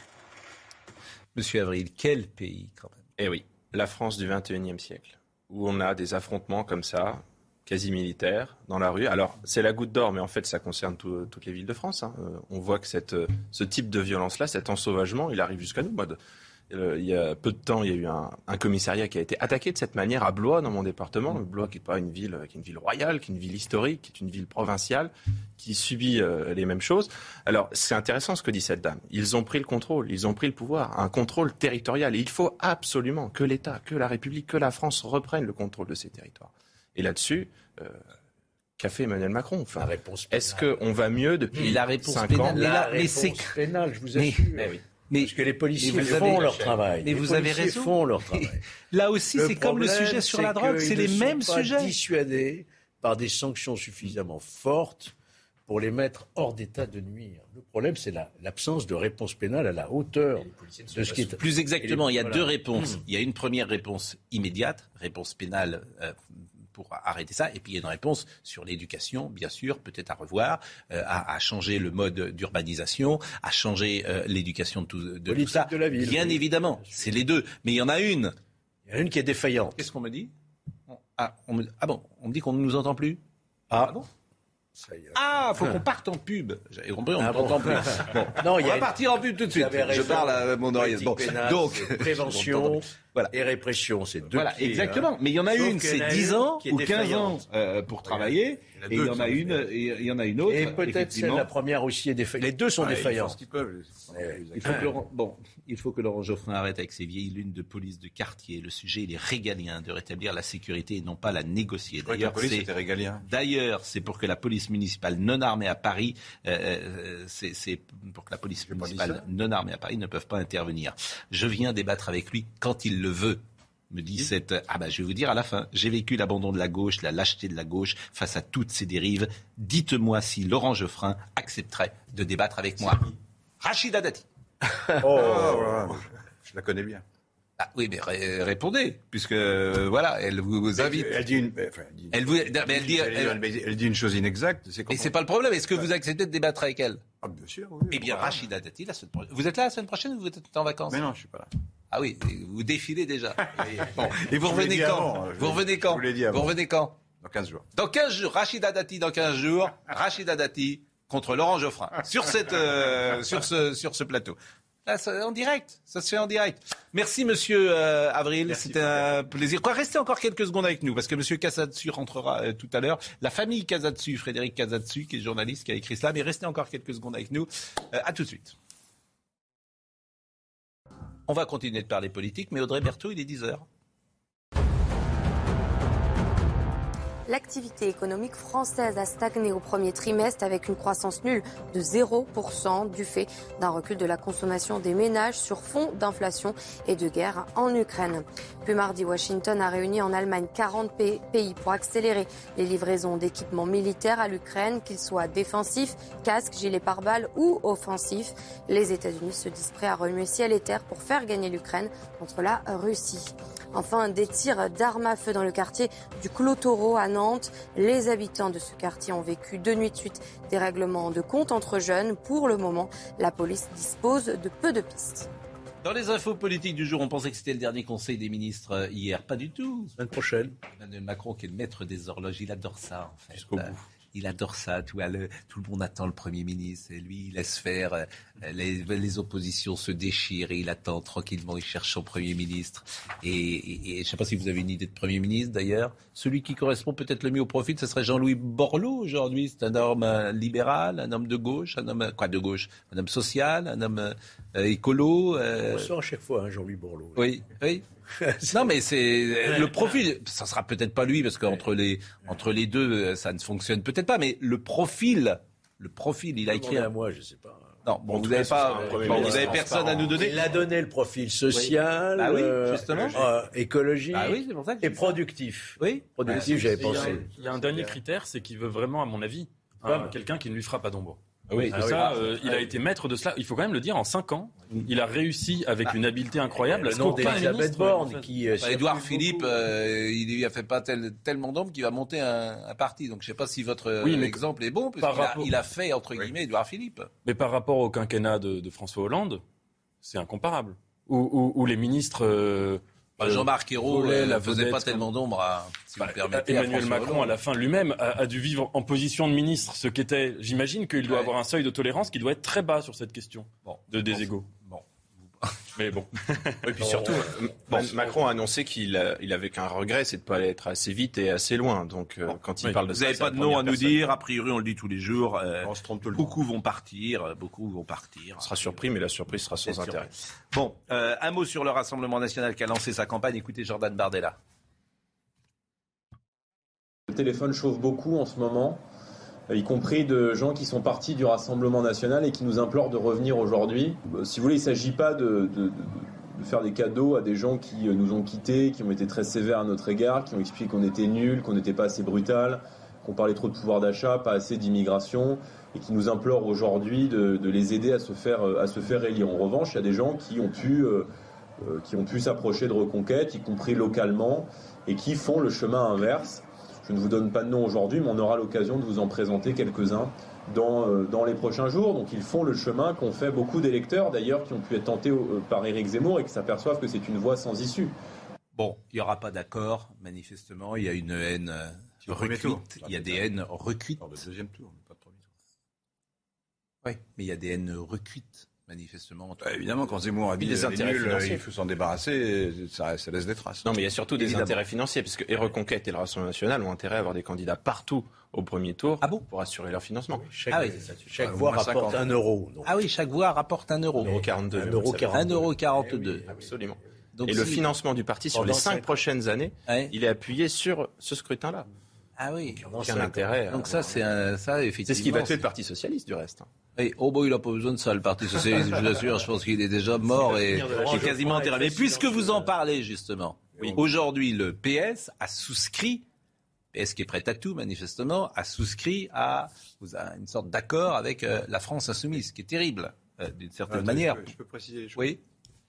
Euh, qu'il y ait des discussions entre les partis de gauche pour essayer de limiter la casse, c'est- ça me paraît logique. La question est de savoir à quelles conditions. Et ce qui est contestable, en l'occurrence, alors il faut regarder le contenu de l'accord, mais c'est que ça consiste à souscrire à des, à orientations programmatiques ou politiques qui ne sont pas du tout celles du Parti socialiste, notamment sur l'Europe ou sur la retraite à 60 ans. Le, PS n'a jamais fait campagne pour la retraite à 60 ans, récemment en tout cas. Euh, ils, étaient bien d'accord pour que ça soit 62 ans, ça a été répété 15 fois et sur tous les tons. D'un coup, pof, il passe à, à 60. Et, on a, et- et surtout dans la forme, est-ce qu'il s'agit vraiment, de, pour les socialistes, de faire campagne avec une affiche où il y a marqué Mélenchon Premier ministre? S'ils font ça, mais s'ils une font ça, scission du Parti s'ils font ça, ils sont fous. Ça veut dire qu'ils ils passent sous la table. On va avoir une scission du Parti socialiste. Il y a ceux qui acceptent scission la- est une à chose- Canossa, je pourrais dire, et puis ceux qui veulent rester socialistes. Il faut vérifier le contenu de l'accord, parce que ça se trouve... Le, le- Ah, vous l'avez dit, la retraite 60 ans, Oui, euh, l'Europe. euh, J'ai pas vu le texte encore. Mais, Ouais. mais, mais Bon. c'est vrai que et le problème de la scission, c'est que, comme vous l'avez dit, euh, ceux qui font scission n'ont plus de moyens. Je voudrais qu'on écoute euh, Alexis Corbière qui était euh, sur Europe euh, ce matin euh, avec Dimitri Pavlenko et qui a parlé de cet accord. Le Parti socialiste a répondu aux points qui pour nous étaient importants de- pour engager une discussion politique. Nous on veut Les pas des points de choses programme, on les parle- points de programme, Ouais. on parle on parle programme là, on parle pro, on parle idée, on parle projet pour le pays, on parle comment on change la vie Ouais. concrètement pour les gens qui nous parlent. On parlera La- circonscription la, la après. cuisine, la tambouille, Ouais. et je dirais faut, faut- c'est ça qui sature tout le monde. Évidemment tout ça aura des conséquences parce qu'il s'agit à partir de créer une dynamique politique dans laquelle chacune des forces est respectée, se retrouve et nous prenons l'engagement évidemment nous l'avons dit que chaque euh, force aura un groupe parlementaire Bon, bah, puisqu'il parle de tambouille, ça tombe bien, puisque euh, Jean-Luc Mélenchon euh, veut envoyer son gendre, rien de mieux, euh, Gabriel Amar, dans la sixième circonscription, celle de Villeurbanne, pour les législatives. Ils sont pas du tout contents, évidemment, euh, à Villeurbanne, d'autant que son gendre, c'est plutôt un loser. Il, il perd à chaque fois. Il a été candidat malheureux aux dernières législatives dans le Jura, puis au municipal de 2020 à Villeneuve-d'Ascq, dans le Nord. Et c'est le compagnon de Marilyn Mélenchon. Mais bon, ça, c'est une petite affaire en famille, évidemment. On donne des leçons de morale. Mais- élégant. Qui est pas très élégant? Vous, parce que vous, vous allez dire, ouais, c'est, ridicule. Bah, sont- Quand vous me parlez du népotisme euh, de la famille Le Pen, je parle du népotisme de Jean-Luc Mélenchon et vous me dites que je suis pas élégant. C'est pourquoi de-. Toujours eu. Ah, c'est très étrange quand même d'envoyer son genre. Peut-être qu'il il a beaucoup de qualités. Bah, il fait que, bah, sûrement, mais ils en veulent pas. euh, dans la- dans la- Ah oui, les socialistes dans- n'en veulent pas, ça c'est Ah, sûr. Non, mais ils en veulent pas. Il y a eu effectivement, d'autres donc, euh, dynasties politiques et des grandes. hein. Donc euh, voilà, donc ça, vous avez entendu ce qu'a dit Alexis euh, Corbière. Et puis euh, effectivement, tu as Abouaf qui a été condamné, comme vous le savez, pour avoir insulté euh, d'arabe de service la policière Linda Kebab, mais aussi... Condamné, euh, pas définitif, hein, précisons-le. Il y a fait appel. D'accord. Vous avez raison de le préciser. Mais euh, qui est connu pour ses tweets euh, pour le moins contra- controversés, t'as Abouaf. Il serait candidat, il pourrait être candidat de la France insoumise aux législatives euh, en juin prochain. Alors Alexis Corbière a commenté également cette possible information. Monsieur Bouaf n'est pas raciste. Voilà, je vous le dis, je vous le dis trois fois. Donc c'est Ce métaphorique sont- la petite hyène, c'est ça C'est quoi Vous me traitez de petite hyène Non, je dis métaphorique. petites hyènes notamment qui mènent campagne sur les réseaux sociaux. Pas vous, monsieur. Pas vous. Mais je tiens à vous dire. M'avez non, mis mais- dans le lot. mais Non, enfin, pardon, pardon. Attendez, écoutez-moi. euh, Non, mais je veux je me être clair. permettrai pas de vous parler comme ça. J'ai bien hein. compris. Mais moi, je veux être franc avec vous. Ce n'est pas à vous que je parle. Je dis que Tahabouaf est victime aussi d'attaques, d'insultes, de menaces nord en permanence sur les réseaux. Ce que je vous dis, cher monsieur, avec tout le respect que je vous dois, c'est ne soyez pas le relais de cela. Et j'espère, je vous présente à vous des Je- excuses. je vous mets Ah, ça- Écoutez-moi, Dimitri. Oui, je oui. à vous des excuses parce que Là ce n'est pas vous que je vise. Je mais je ça- dis que, je je dis, simplement ta- je au dis jour que les co- Tahabouaf est depuis Oui. trois ans victime de campagnes absurdes. Et derrière lui, c'est un profil politique que l'on vise cas- toujours. Bon, je vous rappelle que Tabouaf, c'est le jeune homme qui avait écrit Les CRS épongent le sang des étudiants à l'intérieur de la fac pour ne laisser aucune trace. Quand même ce qu'il avait euh, écrit. Les pouilles- il a écrit Les pouilleux de Charlie Hebdo n'existent qu'à travers notre indignation. Il a parlé de pute blanche ou de petit four au sujet d'un dîner du CRIF. C'est à Bouaf, ça, hein, Oui, euh, quand même. C'est pas des campagnes. Pas Moi, je candidat. suis factuel. Hein, je dis ça. Euh, euh, et euh, comment dire Et il a été condamné en, en 2020 à payer 1500 euros d'amende à Linda Kebab, qu'il a traité d'arabe de service. Hmm. Et c'est un candidat possible de la France insoumise. Et donc de l'alliance avec le Parti Voilà. socialiste. C'est- Adressez-vous à la France insoumise. Je trouve que ce pays est absolument formidable. hein. Et vous avez Alexis Corbière qui dit Ah oui, bah, il est victime effectivement d'attaques qui ne sont pas condamnables. Mais enfin, on est où quand même dans ce pays? Mais adressez-vous, on est où mais adressez-vous à la France insoumise. Mais qui vienne, moi. Corbière, je lui dirais, mais comment tu peux tolérer ça? En fait, comment tu peux tolérer ça euh, aujourd'hui? C'est ce que je viens de lire là. Les CRS épongent le sang des étudiants à l'intérieur de la fac pour ne laisser aucune trace. Euh, les pouilleux de Charlie Hebdo n'existent qu'à travers notre indignation. Problème, Et c'est là, aux législatives, qu'on va voir le vrai Enfin, visage c'est- ça, du- tu devrais de être, quand je dis populaire. discrédité, mais, mais pour moins que cela, d'autres l'ont été de la vie politique quand même. Enfin, à partir Vous êtes d'accord? Bien sûr. Mais je, sais que, vous êtes, du moment- je sais que vous êtes d'accord. À partir du moment où il n'est pas inéligible, il a le droit de se présenter. c'est leur problème. Mais bien sûr, on a le droit de dire qui il est. Mais Et le, mais exactement. le PS, Et- et le PS va s'allier avec ces Et gens-là. les électeurs ont le droit de choisir. C'est pour ça que la question. c'est que le début, si je puis me permettre, parce que c'est que le début, parce qu'au législatif, on va avoir ça partout dans toutes les circonscriptions. Au la présidentielle, il y avait la figure tutélaire de Jean-Luc Mélenchon, un laïcard républicain, qui arrivait à peu près à conserver de l'harmonie là-dedans. Mais là, on va voir le vrai visage islamo-gauchiste de la France insoumise au législatif, et ça marchera pas si bien. Donc le PS est définitivement mort et enterré s'il s'allie avec eux. Dernière chose, qu'il y a, oui. même, il y a quand même une autre dimension. Je, je suis d'accord avec, avec vous pour dire que le fait que le, le Parti socialiste, notamment sur l'Europe et notamment eu égard euh, au positionnement géopolitique de la France insoumise, ça pose un certain nombre de problèmes. Ça, je suis d'accord. Mais ce qu'on peut quand même noter, c'est un, un- un examen de conscience du Parti socialiste sur la question sociale, là, dans le texte euh, d'Olivier Faure. Quoi qu'on puisse dire euh, euh, de, de- de- de la décision du Parti socialiste, c'est quand même une chose qui était nécessaire depuis, depuis cinq ans de la part de ce, de ce parti. Mais il l'avait fait depuis le début. La, la maire de Rennes et la maire de Nantes, la maire de Rennes et la maire de Nantes se vendent à la France insoumise. Ces deux grandes villes de l'Ouest. Se vendent, c'est Bah, elles se vendent et elles sont, elles sont au PS et n'ont pas démissionné, que je sache. Elles acceptent cela. Et le maire de Blois aussi. Maire de Rennes, maire de Nantes, deux grandes villes de Vous l'Ouest. pouvez pas non plus. euh, Ah, je peux pas, je peux s'agit- pas, je il peux pas, je ils vont, électoral. ils vont travailler avec Tahabouaf. Non, Voilà. non, Ah, peut-être. Non, C'est parce qu'il est là, vous leur électorat. N'avez pas compris. Peut-être. Ah, C'est un accord électoral. Ça consiste à pas se faire la guerre pendant les, les- les législatives. Ça ne veut pas dire qu'ils ils sont tous d'accord. Vous vous parliez, des, avoir de- non, vous parliez des lignes politiques. J'observe que le Parti socialiste est en train de se fourvoyer. Vous parliez des républicains. Les républicains sont restés sur leur... Ils ne se sont vendus à personne. Merci. Et on verra le résultat des sera la élections. bonne surprise. Mais, mais Voilà. ça, c'est Ouais. possible. Euh, le- à Nantes, 33%, hein, euh, Mélenchon au premier tour. 33% à Nantes. Il ne faut pas avoir Euh, de romantisme en politique. Le, le Parti socialiste est une très vieille institution, etc., qui a une légende derrière elle. Mais le fait est de- que, que- que la gauche, aujourd'hui, son centre de gravité n'est plus au Parti socialiste. Radicale, elle est radicale. C'est un petit parti. Écoutez ce qu'a dit Julien Drey. Il a dit, a dit ça tout à l'heure à Laurence Ferrari. le Parti socialiste va devenir une sorte de petit PRG, c'est-à-dire un tout petit parti. Ce parti radical de gauche. Voilà, le parti radical de gauche, c'est-à-dire. Et, et ça, Jean-Luc Mélenchon, il est d'une habileté totale. Je le connais très bien, j'ai travaillé avec lui pendant des années. Il a beaucoup changé par rapport à ce qu'on faisait ensemble, mais il est très malin dans le sens où il va avoir plein de petits partis, puis il jouera avec les uns, avec les autres. Donc il va leur laisser juste la tête hors de l'eau. C'est-à-dire ils auront leur quinzaine de députés, et puis un jour il sera bien avec les Verts, un jour il sera bien avec euh, les socialistes. Mais tout ça ne tient pas debout. Mais par ailleurs, la question qui est posée, elle est plus simple encore, si vous me permettez. Je suis convaincu que Jean-Luc Mélenchon ne veut pas exercer le pouvoir. Pourquoi? Parce que son programme est inapplicable. Donc Jean-Luc Mélenchon, ce qu'il veut, c'est se rêver en leader bolivarien.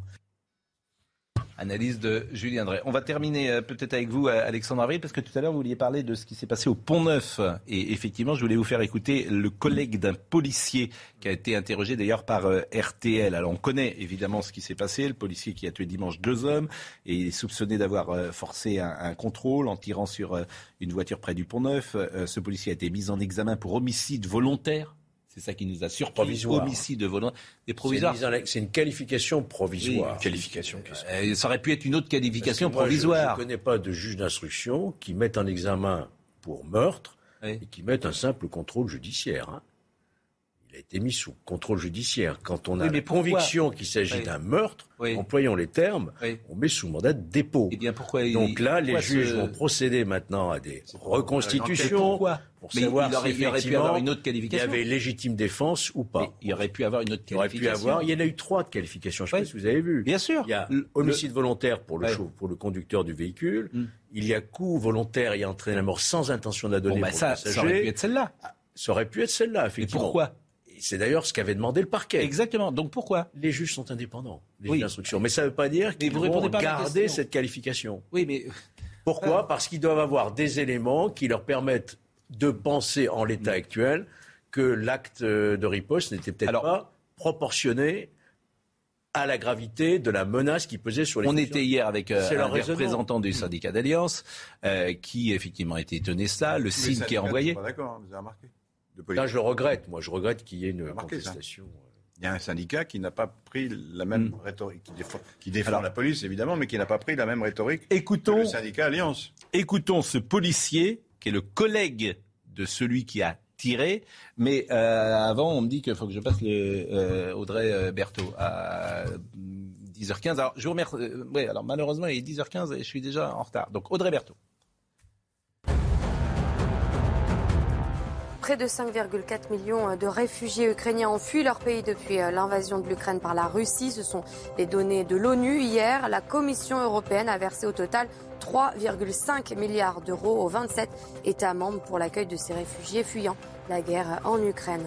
Et puis les chars russes ont traversé le centre-ville de Moscou hier. C'était la répétition avant le défilé annuel du jour de la victoire en Russie qui aura lieu le 9 mai. Cet événement marque la victoire de la Russie contre l'Allemagne nazie et la fin de la Seconde Guerre mondiale. Enfin, la lutte contre les nuisances sonores à Paris. Hier, c'était la journée internationale contre le bruit. À cette occasion, la police municipale parisienne a contrôlé des deux roues dans la capitale. Il s'agissait avant toute pédagogie. Très peu de motards ont été verbalisés. Merci Audrey Berthaud. Euh, je vous fais écouter ce policier, collègue de celui qui a tiré euh, et qui a tué euh, ces deux jeunes gens. Je moi, mais c'est une personne que j'aime beaucoup. C'est devenu un ami. Aujourd'hui, c'est vraiment l'une des personnes sur laquelle je peux le plus compter au travail. Jusqu'avec lui, je me sens en sécurité. Malgré sa, on va dire, sa jeunesse, qui est critiquée dans, les médias, c'est quand même une personne réfléchie. Quand il y a eu des attaques au couteau ou des mecs nous menaçaient avec des armes par destination, il a jamais sorti son arme. Il prenait toujours son bâton. Tout ce que j'ai pu entendre sur mon collègue. Comme quoi, c'était un jeune de 24 ans, qu'il a peut-être pas maîtrisé son geste, qu'il a peut-être paniqué. S'il a dégainé le HK ce soir-là, je pense qu'il avait aucune autre solution. Donc vous n'avez plus le droit de parler à votre collègue. En revanche, j'imagine que vous discutez avec les autres policiers présents ce soir-là. Quelle est leur version? D'après ce que je sais, une voiture leur fonce dessus. Il est en sécurisation avec l'arme longue derrière. Il voit les collègues devant. Une voiture qui fonce dans une voiture dans le noir. Si la voiture vient face à nous avec des phares, je pense qu'il n'a pas pu voir ce qui se passe à l'intérieur. Il a tiré. C'est dans le cadre de la légitime défense. Aujourd'hui, on entend qu'il aurait pu sauter à droite ou à gauche. Il a juste voulu protéger ses collègues, se protéger lui-même. On parle beaucoup dans les médias de ce fusil d'assaut HK-G36. Euh, concrètement, comment on se retrouve à 24 ans euh, avec une telle arme dans les mains? Il faut savoir que pour être habilité G36, on a une formation de 48 heures à passer où on tire euh, plus d'une centaine de cartouches. vraiment, on manipule deux jours complets. La première journée, on manipule à vide, donc sans cartouche, sans rien, on fait des centaines de fois la manipulation. Et le lendemain, on va en stand de tir toute la journée, et on tire, on tire, on tire pour vraiment maîtriser cette arme. On a un an de formation en école, donc on a encore passé des tests pour entrer dans cette unité. On a passé des tests pour être habilité à cette arme. Donc euh, je pense pas que l'âge est un rapport avec ce qui s'est passé. C'est oui, il a 24 ans, mais s'il avait, je pense que s'il avait 45 ans, il aurait réagi exactement de la même manière. Donc selon les, les premiers éléments de l'enquête, il y a eu 10 tirs, 6 impacts. Ça, ça peut paraître beaucoup, non? Il faut savoir que sur l'arme qu'il avait dans les mains, il y a trois sélecteurs. Il y a la sûreté, donc c'est la sécurité. Hein. On a beau presser la détente, il n'y a rien qui part. Ensuite, il y a un tout petit cran, c'est coup par coup, rafale de deux et rafale illimitée. Je ne sais pas dans quelle mesure il a tiré. Après, il faut juste savoir qu'il y, a, juste un petit mouvement de la première phalange du pouce à faire pour passer de la première, euh, enfin, de la sûreté à la rafale. Et... Bon, pas écouté euh, la fin euh, de ce témoignage. C'est le témoignage au, micro de Valentin Boisset euh, d'RTL. je vais vous remercier, Monsieur Avril. on va recevoir Monsieur Casatsu dans une seconde, sauf si vous voulez dire un, un, Juste un mot, là-dessus. À ce fait diffère, il faut poser une réponse politique. Et ce que la droite a proposé de Valérie mm. Pécresse à Marine Le Pen, c'est la présomption de légitime défense. L'État a le monopole de la violence mm. légitime. Aujourd'hui, les magistrats ont créé une présomption d'illégitime défense pour les mm. policiers, donc pour les réarmer et les soutenir il faut passer cette proposition. Et là, c'est Emmanuel Macron. Il a marqué, que si, cette proposition avait passé, on n'en parlerait plus. Pas d'enquête. Ce sera fini puisque puisqu'il faut prouver qu'il y a une faute. C'est quand même, là, vous voyez bien comment prouver qu'il y a. C'est vrai qu'il faut aussi que la police, si on inverse la CPN puisse. Je vous remercie. Merci Pascal. Je vous remercie. Un peu à la justice quand même. Oui, bah faites des instructions, ils vont instruire. moi, je veux bien faire confiance à la justice. Non, mais là, vous jetez quand même. Vous n'en savez rien. Vous les connaissez Si on inverse la charge de la Je vous assure, je veux bien faire confiance à la justice. Ça ne me dérange pas. Je m'aperçois simplement, et on ne le traite souvent ici qu'il euh, y a une jeune femme qui s'appelle Emily Spanton qui, euh, était, euh, qui avait expliqué qu'elle avait été violée par des policiers. Et en première instance, ces policiers ont été condamnés à 7 ans. Les mêmes, faits, les mêmes faits, deux ans plus tard, c'est acquitté. Ça s'appelle le double degré de juridiction. J'entends tout ce que vous dites, mais je fais confiance à tout euh, je, pas la peine de faire appel. Je m'aperçois quand même que tous les avocats que je rencontre disent qu'effectivement le mieux dans la vie c'est de jamais avoir affaire à la justice parce qu'effectivement c'est pile ou face. Donc je me permets de dire cela. C'est que la justice, va bien. En revanche, bon. Bah, non mais bon, on a eu ces discussions 50 fois. Il est 10h20. Monsieur Kazatsu euh, va vous euh, remplacer, euh, si j'ose dire. Et pendant que Monsieur Kazatsu va arriver pour son bouquin, la famille Kazatsu, c'est absolument incroyable et c'est presque un exemple à la française parce que c'est c'est une intégration de, de génération en génération des gens qui venaient justement de l'extérieur. Bonjour Monsieur Kazatsu. Bonjour Votre famille, elle est d'origine de elle est est d'origine catalane. Donc vous voyez, c'est un, exemple à la française d'assimilation, d'intégration. C'est pour ça qu'il est venu euh, eh Vous n'y croyez pas, vous Bon. La preuve que si, puisqu'il est là. Mais je voulais simplement, parce qu'on en a très peu parlé, depuis le 11 avril, Johnny Depp et Amber Heard se livrent à une bataille. loin des dessus. Hein, oui, se livrent à une bataille judiciaire sans merci. Ils sont séparés depuis 2016. Les ex-époux continuent de se déchirer autour d'accusations de violence conjugale. Ça passionne l'Amérique. Oui. C'est en direct tous les jours. Euh, les Américains s'arrêtent tous les. C'est absolument. J'ai vu des images, c'est horrible. C'est absolument incroyable. Je suis étonné, on en parle assez peu en France. Je voulais simplement que vous écoutiez Ramzi Malouki qui nous fait un petit point sur ce qui se passe aux États-Unis.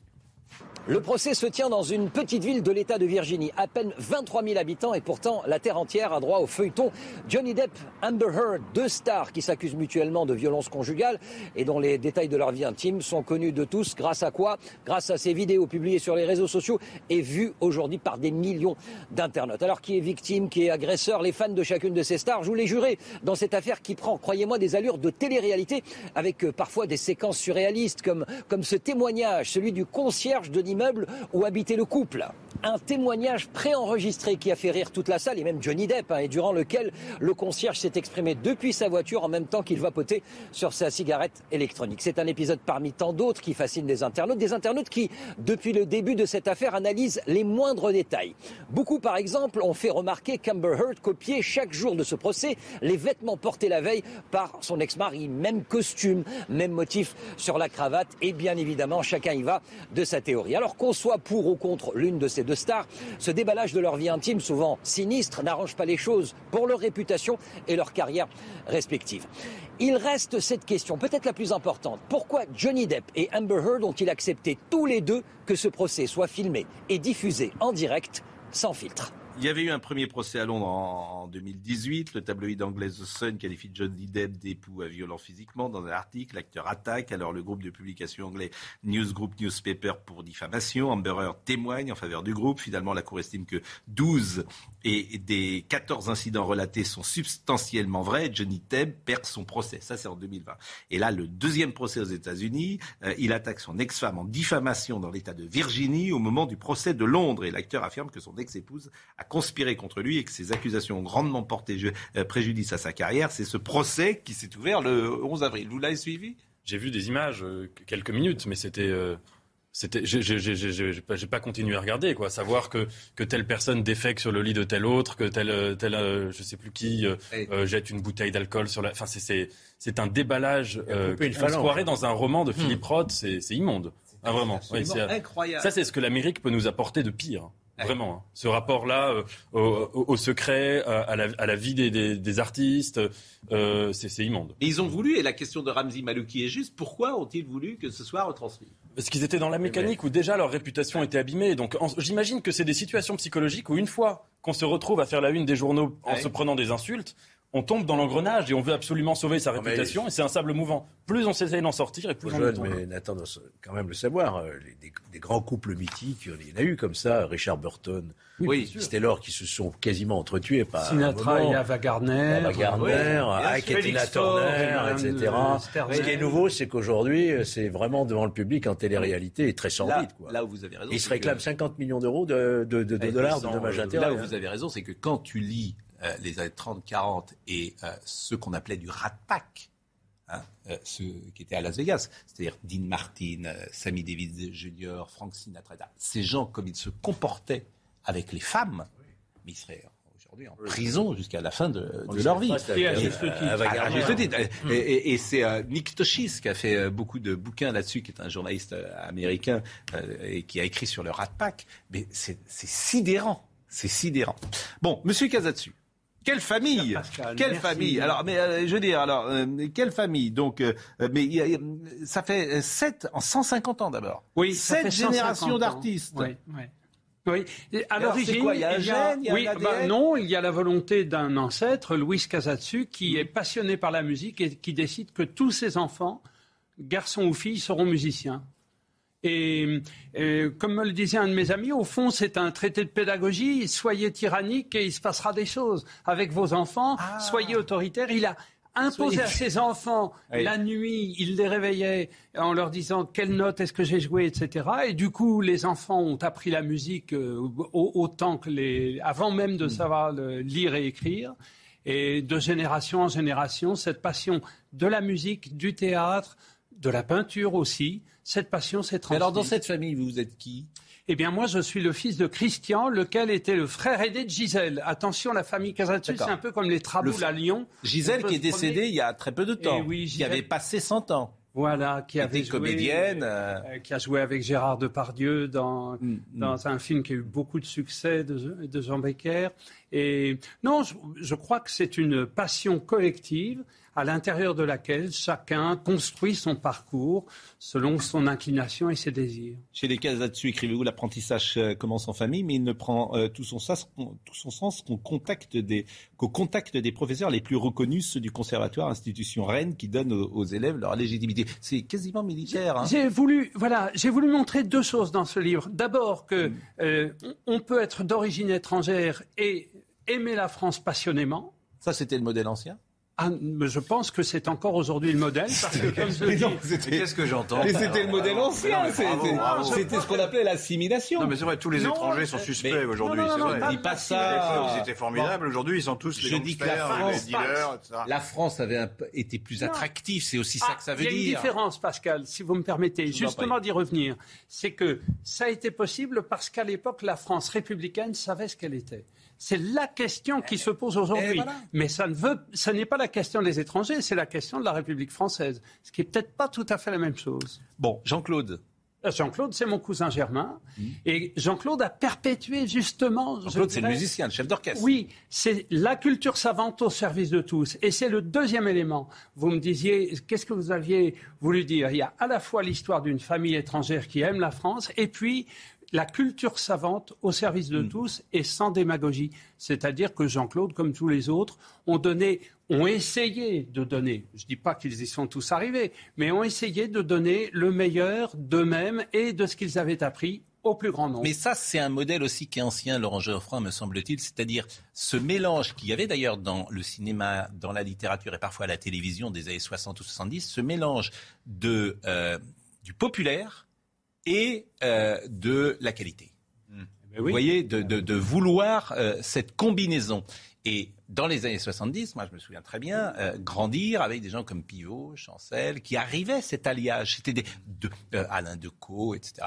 C'était des grands passeurs, c'est-à-dire qu'ils se mettaient au service euh, de, du spectateur. Évidemment, ils étaient sans doute plus cultivés, plus euh, euh, cortiqués que d'autres, pourquoi pas, mais il y avait cette volonté pédagogique. Marcel Julien incarne ça aussi. Et il me semble que cette euh, tradition-là, elle est moins présente aujourd'hui. Oui. Le sens, c'est-à-dire qu'à un moment Et il y avait donné, ça à l'école aussi. Il faut, euh, Pourquoi je, Moi, je- je je- crois, réhabiliter et la culture populaire et la culture savante et les Exactement, combiner ensemble. exactement, plutôt que c'est- de les opposer. c'était les- deux Moi, j'écoute France Inter, ça me paraît pas euh, hyper élitiste. On peut parler politique, c'est autre chose, mais sur le plan de la qualité culturelle, c'est accessible. Euh, J'ai un Voilà. ami qui s'appelle Philippe Collin qui vient de faire un truc formidable sur le Pétain, qui est une longue émission euh, qui raconte toute la vie de Philippe Pétain. Oui, Ça, voilà. c'est, passionnant et c'est pour tout le monde. Alors celui qui incarne ça justement, c'est notre ami Philippe Labro. Il est sur C8 tous les dimanches. Ah, et chaque dimanche, euh, chaque vendredi plus exactement, euh, on passe un petit extrait de l'émission de Philippe Labro. Cette fois-ci, il va recevoir Jean-Marie Roy, euh, qui est académicien pour ce livre, son livre Mes révoltes. Écoutez un extrait, ce sera dimanche. Je crois que euh, justement, ça, ça- c'est parce que je suis peut-être un écrivain français et qu'en France, il y a une, ça fait partie des, des gènes euh, des Français et des écrivains, parce que les Français sont très sensibles aux questions de justice tout au long de leur histoire. Et en général, ce sont les écrivains qui ont été euh, la justice s'est beaucoup trompée.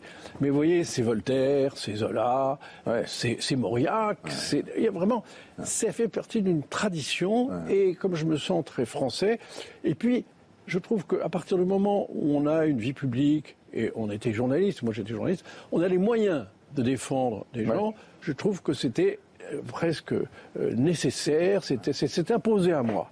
C'est pas seulement les moyens, c'est un peu le devoir aussi. Un journaliste euh, a une mission. Hein. Le devoir et la passion. Vous savez, moi, je l'ai fait, je l'ai fait que des choses dans la passion. Et, et- et c'est cette passion qui fait qu'elle est, capable, on est capable finalement de euh, d'avoir un, un- un courage qu'on n'imaginait pas. Moi, je n'imaginais pas justement me lancer, aller voir le ministre de la Justice, rameuter euh, tellement d'écrivains, et de journalistes autour de moi pour me battre parce que j'étais plutôt en- dans la réserve. Mais subitement, euh, devant une injustice, on a en soi une sorte de... Vous savez, je crois que la faculté première d'un homme, d'une femme, c'est l'indignation. C'est pas mal. Et c'est vrai qu'il s'est indigné, euh, et notamment euh, en défendant au bar Radad. Oui. Euh, il nous reste juste quelques secondes. Euh, Audrey Berthaud.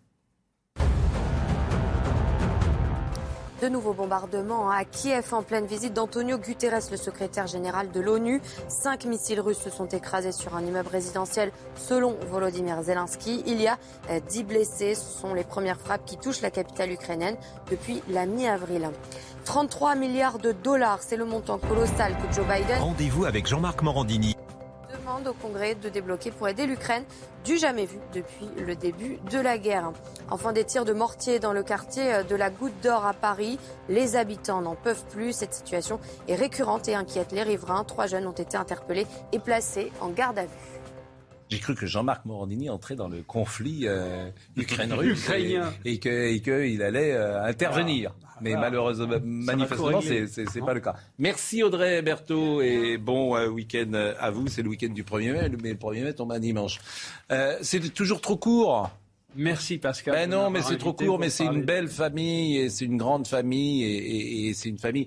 Je, je retiens ce que vous avez dit au départ. Je trouve que les enfants, effectivement, il faut être tyrannique avec eux. C'est ce que dit Aldo Naori. Hein. Soyez tyrannique avec vos Oui. enfants, vous aurez des enfants démocrates. Et, et oui, mais c'est vrai qu'il faut être plus exigeant peut-être que Ils nous pas sommes été assez tous. tyranniques avec Laurent Geoffroy. Non, mais je pense que c'est vrai en fait. Faut, faut, faut vraiment, mais on n'ose pas sans doute parce Quand que même, faut pas être tyrannique. Oui, Disons mais juste faut- faire un peu preuve d'une affectueuse autorité. Oui, mais il faut les nuance, même. évidemment. Hein. mais quand je dis il faut les obliger à faire du piano, du truc, du machin, du bidule, etc. Bon. Et puis s'ils sont pas contents, ben, ils n'ont pas le choix.